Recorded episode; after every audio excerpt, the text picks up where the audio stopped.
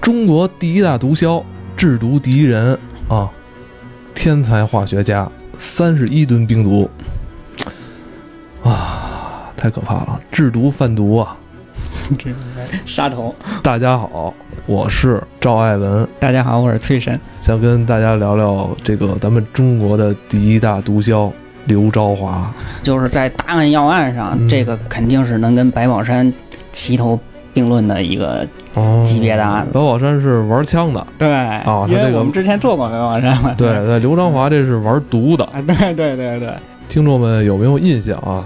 在二零零一年的时候，曾经在咱们电视八点黄金档挺火的电视剧。上过一个电视剧叫《黑冰对对，》，对王志。文演的。对对对，我记得当时我还上学呢，嗯，然后我记着这个电视剧演的也特别好看。对，挺火的。哎，然后嗯刚才我跟那个老崔我说聊聊说，这刘昭华是不是这个跟这电视剧原型啊，原型呢？哎嗯老那老崔跟我说，好像是吧，还时间是有落，时间是有落差的。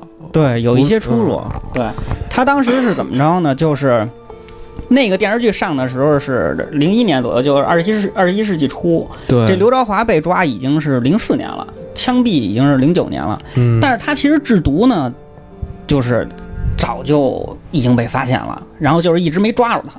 嗯我看《黑冰》，我看了好多遍，哦，你我还看好多遍，我看好多遍《黑冰》，我觉得他这两个人的性格呀，各方面里面有好多还是挺相似的。有哪些方面呢？就是一个是，如果他们不走向这种黑暗，不走向犯罪的话，他们在这个呃人生的角度上来看，都是挺优秀的人啊，挺有可能会成为优秀企业家。对优秀的人、成功的人，啊嗯，对他们有很多这个天赋、头脑各方面是确实是有他优秀的地方。嗯就是抛开他犯罪的这一面，其实对。这个人就是各方面还是一个比较优秀的，对，因为他这事儿就是这样，就是牛逼人，他永远是牛逼人，对吧？嗯？他就是分这个好和坏的问题。哎他干了好事儿，他就特别优秀；他要是干了坏事儿呢，相反就会给这个社会带来更大的危害。那像你嗯在学生时代的时候，其实你翻看过很多有关这个刘昭华的一些文字资料，对对是吧？？当时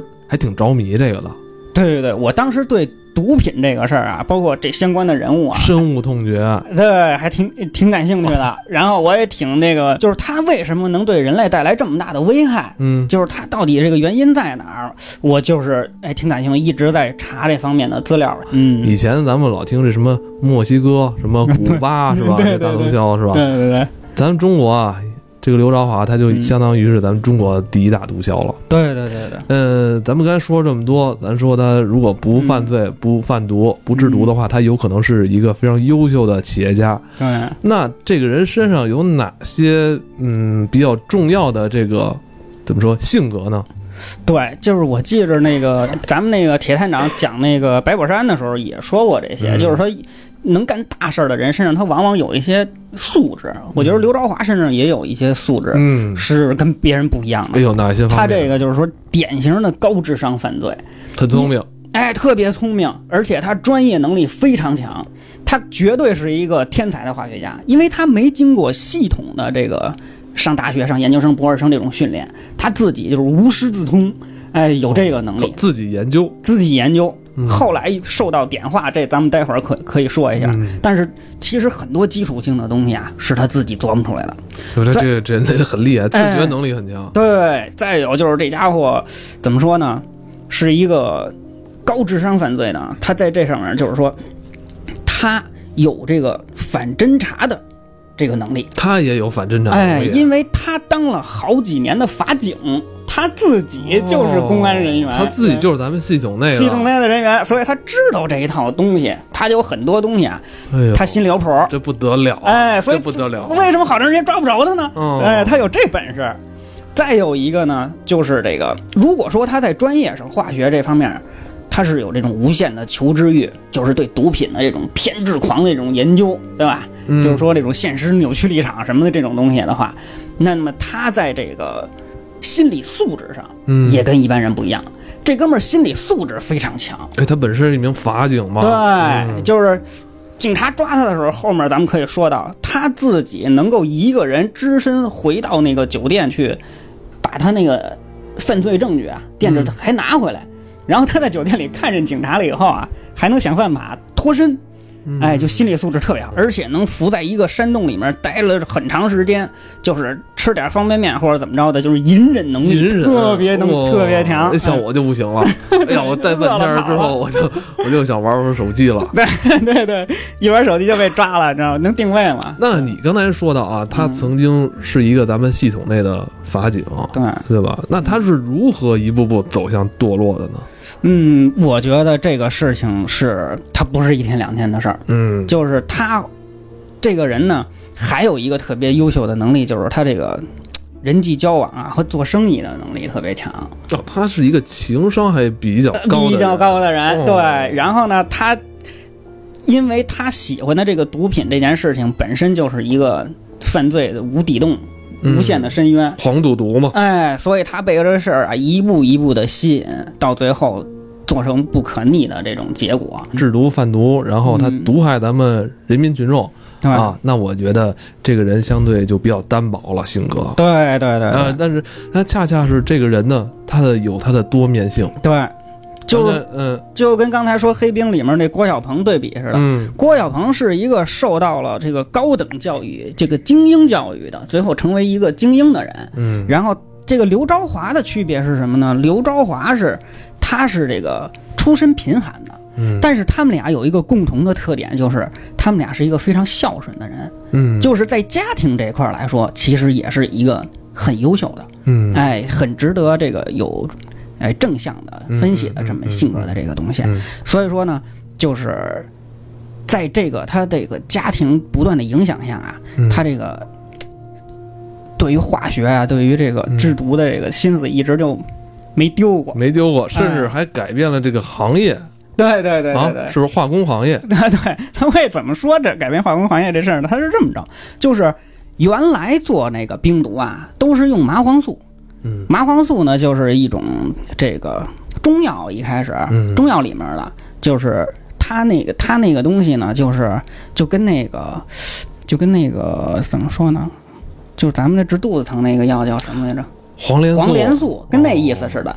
它那里面那个有效成分呢，就叫盐酸小檗碱，那个东西是杀有有毒有有的有，治那个行消化系统闹肚子，对吧？？这麻黄素是什么呢？是麻黄草，麻黄草里面出来的一种东西，现在就是那个康泰克里面哦，是那东西，哎呀，不得了，不得了。后来为什么有人那个小毒贩他买好多康泰克呢？嗯，他是拿那个做这玩意儿，你知道哦，那吗？不然现在这个康泰克也得算处方了吧？对啊，哦不所以让他随便卖 了。哎哦所以这问题在这儿。然后呢，他为什么刘昭华改变了行行业呢？化工呢？是因为他不是用的麻黄素，嗯就是他是一个高级的化学师，他用的是人工合成的办法，哟那这就是化学了。他就是化学了，他就高级了。嗯所以后来啊，他用的很多这个合成的原料，原来是不管制的，就就是大家没人知道这方法 了，是也没人会，是吧也没人会弄啊。会谁会想到这东西谁谁去弄好几吨提炼它去？啊 对，就是后来发现他这个事儿以后，就所有的这个，比如说学校你做化学实验啊，或者说是那些药厂啊、化工厂啊那种各种原材料的这个控制就都特别严了。嗯那个《绝命毒师》里面那那美剧里面表现过这个，嗯，你还记着他们俩去那个化工厂里偷那个大桶的那那个原料啊吗？有有有，哦对对对，，就跟这个是一样的。那些东西原来是不管控的，但是后来呢， 就是因为有了这帮天才的化学家或者哦能干这事儿了以后，就开始管控这个。对对对，所以我他记着那剧里好像其实管控的也没那么严，对别人只是说这是我的一个财产，对，我不能让人拿走，对但是没有从那个说谁偷走它去图干点啥事儿了对。提炼毒品，就是那那方面还没有想太多。对对对嗯对，所以说就是这件案子其实影响了非常大，到后来这就叫怎么说？防君子不防这些化学老 师。 呃，咱咱们知道啊，这个毒品啊，这个东西啊，这是步入的，在咱们上个世纪来说，呃，就在咱们世界上不断的出现了啊，嗯这个毒害了几代人啊对，至今也是各国啊。啊、也是不遗余力的进行打击这些毒贩对，但为何这个毒贩还就灭不干净呢？是不是？这对就要咱们就得走进这个这历史上的毒源金三角了、对对对啊，就不光是金三角，金新月， 对啊对对对吧？咱就给，就是咱们明知道嗯金三角每年产出那么大毒品，咱为什么就没有给它灭掉呢？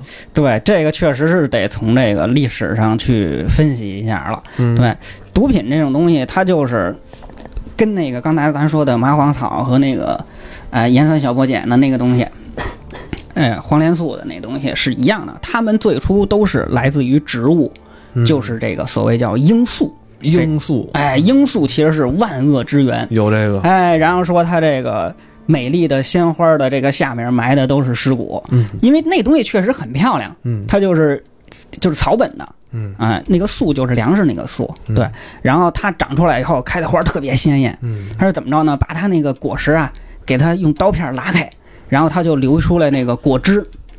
等于这个鸦片呀、就是罂粟果实的果汁。嗯哎，这帮人把它给刮下来，刮下来以后积累成一大堆，然后再去熬制，嗯，最后就是这个成品的这个这个鸦片。这就是鸦片，对这嗯个东西呢，实际上啊早就有。鸦片在人类历史上的这个认识和栽培使用啊，已经有六千多年的历史了。我天 对对，哦那玩意儿其实早就被发现了。这不得了啊！我还以为是上上二百年的事儿呢。对它，因为前两百年对于中国的影响和伤害特别大，所以中国人对它深恶痛绝。按说这个东西其实明朝的时候就传入过中国，就万历年间不是有一皇上叫万历，然后他后来那个十三陵不是把他给打开了，好像还是怎么着嘛，然后他就三十年不上朝嘛。他当时就是有时候这宫里面就号号称的什么炼丹什么玩意儿，那那他就吃那玩意儿，吃完了以后他就浑身感觉很爽，还是怎么着的，叫福寿膏，就是这这个东西其实早就有，但可能不是每每个人都能用哈，就是这样。然后这个罂粟里面啊，它包含的生物碱，就就是这个起作用的东西就就是生物碱，有各种各样的生物碱，二十多种，其中最厉害的是那个是那吗啡，你知道吧？哦就，它可以提炼出这么多种，对对对对，其实其中很多嗯一其中一种是吗啡，吗啡是最重要的但。吗啡又是咱们这个医疗里边儿比较重要的。哎，对，所以这哦个鸦片、吗啡，包括这个冰毒，就是甲基苯丙胺这个东西，还有这个海洛因这些东西，它都是双刃剑。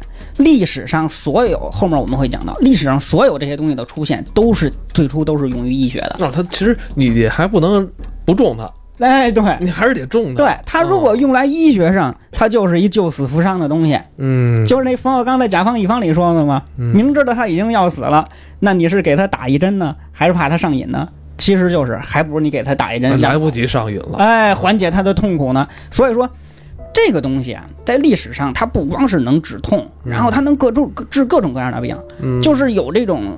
哎，有一句名言叫什么？就是如果就是没有了这种东西啊，医学就是个瘸子， 就是历史哎上呦各种病都会用到这个东西。这条腿还挺重要。哎，就包括他这个叫号称这叫包治百病，就是最早是鸦片，嗯这是最早的毒品的原型。再进一步呢，在鸦片里面提取了吗啡，吗啡占百分之五到百分之二十，在这个鸦片里面。后来呢，一个德国的化学家叫霍夫曼，又从吗啡衍生出来了二乙酰吗啡，就是海洛因。嗯所以它是一个不断进步的过程。嗯，当海洛因在市场上就是开始往下坡路走的时候，这时候出现了冰毒来代替它，嗯所以他们是一代一代的这样革新的。这冰毒是不是就是纯化学的了？对了，冰毒就是一纯化学的东西，冰毒就跟那个罂粟一点儿关系的，跟那跟罂粟关系没有。就不依赖这个不依赖这种种植了。对，哎呦，那这个不就可劲儿的那个调料了吧？早期呢都是用麻黄素做，嗯但是后期有就是刘卓华他们整了这些事情以后，就人工合成的就占领市场了。它优势就是什么呢？不占地儿，不占地儿。你有一化工厂就能干。嗯，他你这种这鸦片，为什么咱说这个金三角和金新月什么这事儿呢？嗯这金三角就是泰国、缅甸、老挝他们那个三角地带、嗯三不管地带，没人管。金新月就是那个什么那个咱那兄弟兄弟国家巴铁，巴铁巴基斯坦、嗯阿富汗啊什么，嗯在那边儿也种这玩意儿。所以说，它需要大片的地，还有那种政治啊，还有这个军队啊、国家呀、政府力量管不到的地方。嗯那你那冰毒就不一样了，它优势就比较大了。嗯哎，这金三角是怎么回事呢？它正好在这个三角地带这个地方，所以它三不管儿，谁都管不着。但这但是这个中毒品呢和贩毒的这些人，他们自己是有军队的，这就不得了了。这个有钱啊！啊，这有牛逼钱了！有对，钱人家有钱就有武装。嗯，对，鸦片祸害中国呀，主要是在什么时候？是主要是在鸦片战争，大家都知道， 1840一八四零年，哎，西方人干这事儿，当时是怎么着呢？中国人啊，牛逼的不行，人家那个外国公使来中国来说，我天朝物产丰富，什么都不用买，所以呢， 卖的东西呢又都是低成本的东西，陶瓷拿泥一捏就卖你了，这个茶叶反正种完了就卖你了，所以呢，西方人那些钱都让中国人给赚了，他看着你眼儿黑啊呀、他眼儿热呀、所以呢，他就开始卖咱们鸦片，太坏了，太坏了。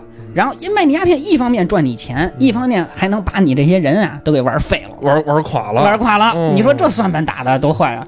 哎，所以他们呢，主要就是在那个热带那边儿去种，嗯，在亚洲主要是在印度种，嗯这叫东印度公司。然后呢，他成立这公司实际上就是种鸦片卖鸦片，在印度。是吗？东这哎东印度公司最早是种鸦片的，他他很大的一个业务是干这个啊，很大一个业啊，务，但人家也做各种哦乱七八糟，什么事儿都干啊。他拿这东西挣了中国人好多钱。实际上，这罂粟这东西啊，它不难活，就是扔哪儿都容易长起来。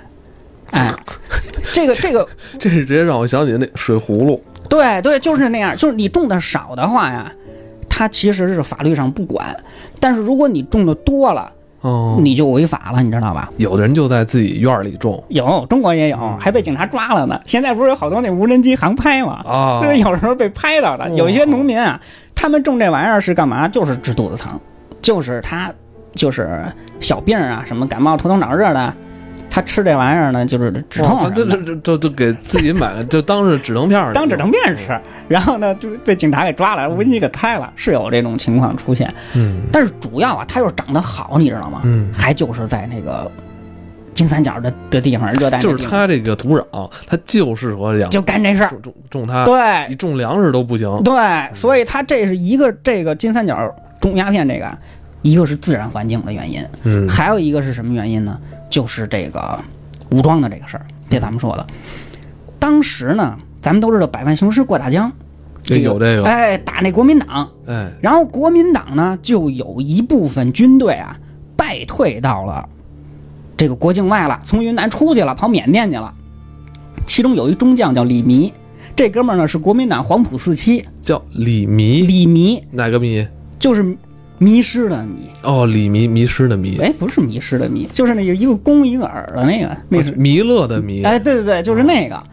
这哥们儿是原来国民党中将，那不得了，啊人正规军，哦哦，等于他带着他这个逃兵，呃，就跑了，就就跑到落缅甸去了，落户在那边了，落户那边，不嗯他敢回来了。对不敢回来了，你回来，你那那那你你反动派呀、对不对？嗯所以呢，他们为了生存，就在那地方开始种这玩意儿。啊，不会是金三角最早是他来的？金三角就是最早他们来弄的哎，呦是吗？对对对。哦，这个李弥本人啊，后来五几年以后回了台湾了，知道吧？因为他是大头儿，他是大头儿，他就跑了。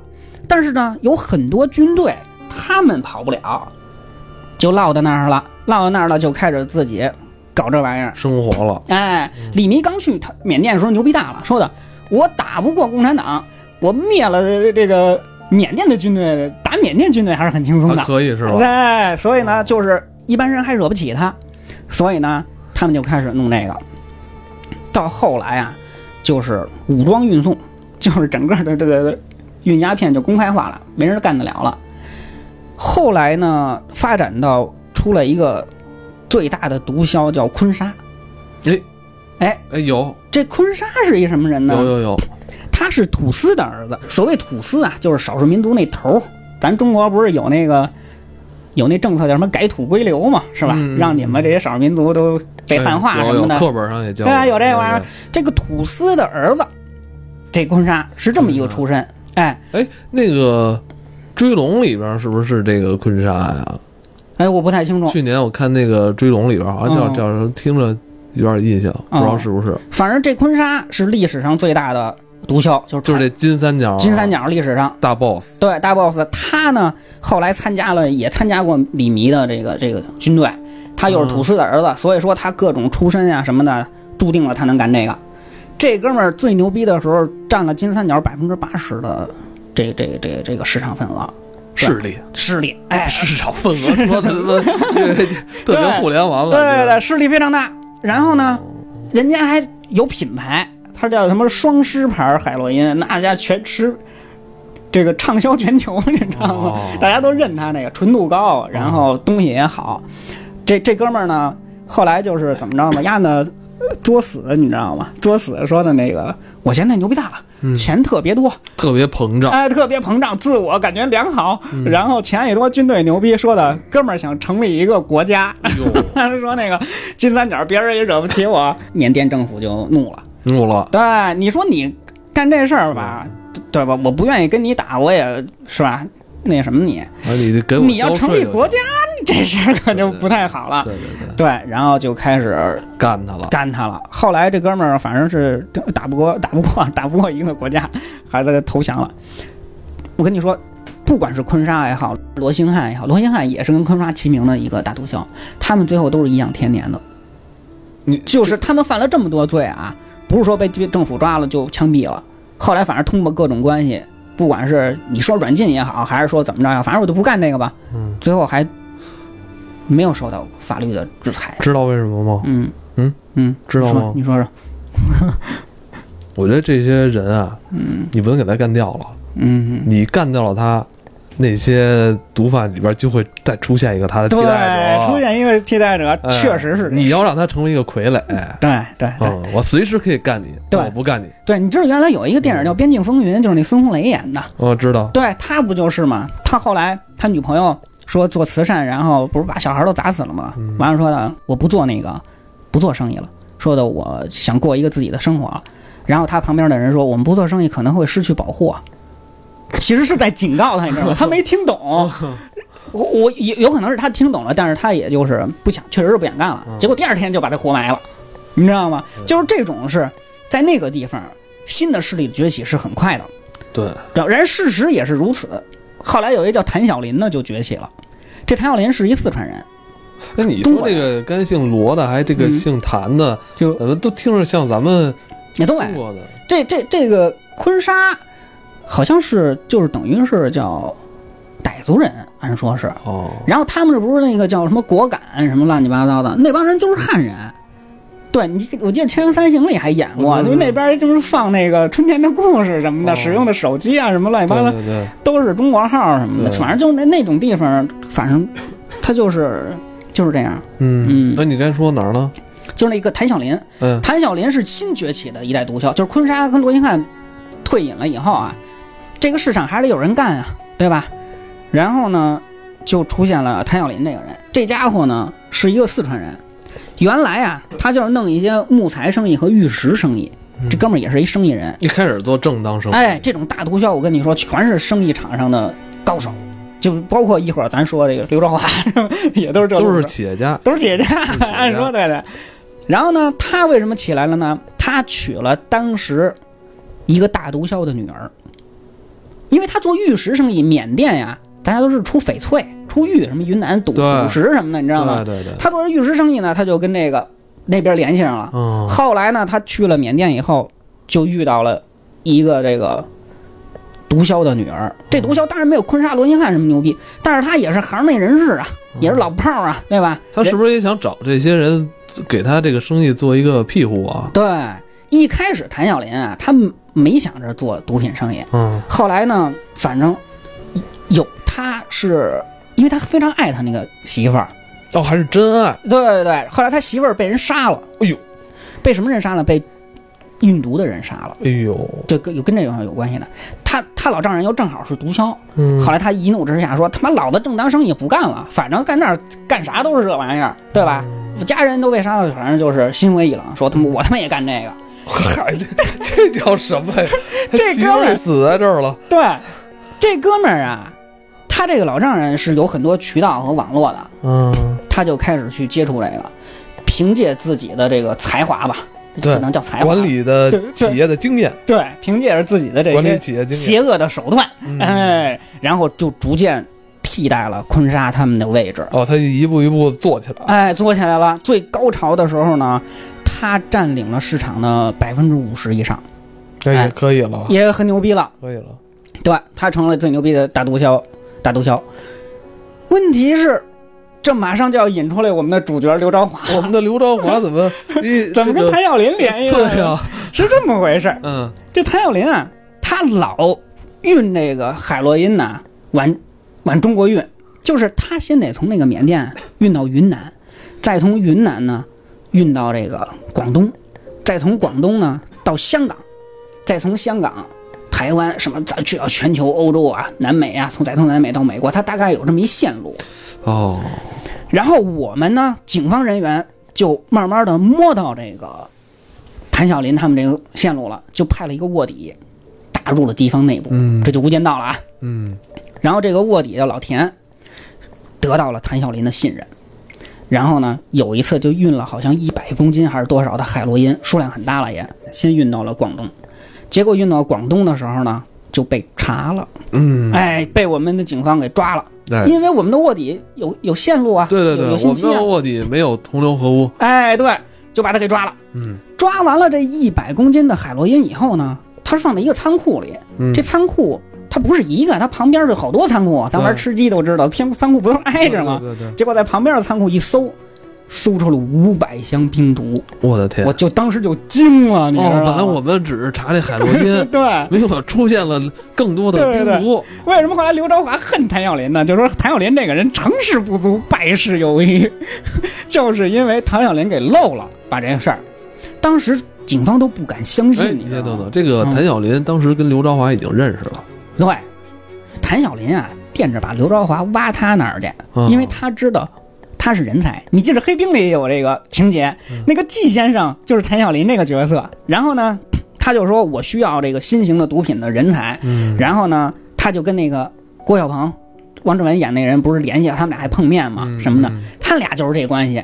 谭晓林惦着让刘朝华去缅甸跟他等干于，他想这个想挖这个刘朝华研研发总经理刘朝华是吧？对嗯，然后刘朝华不跟他干，刘朝华自个儿呢干了一摊儿，嗯干了一摊儿呢，他们俩之间都通过一个叫陈炳熙的大毒枭，这哥们儿是总贩卖的总批发商，嗯，这哥们儿就是就是这个仓库的，是拥有者啊哎，这个中转站的这个核心人员。结果这个结果谭晓林这个案子犯了以后，把刘朝华的给挖出来给了，挖出来了，当场查获了十一吨冰毒太，吓人震惊全球。了哦，当时全球的冰毒查获一年的数量是五吨， 就是他这一个人儿的顶全球两倍。哎呦，对对那对，当时查这个案子，这个咱们的公安干警应该升职 了。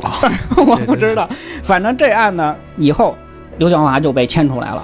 那有关刘朝华是如何供认他的犯罪事实的，嗯，我们啊留在下一下一期期。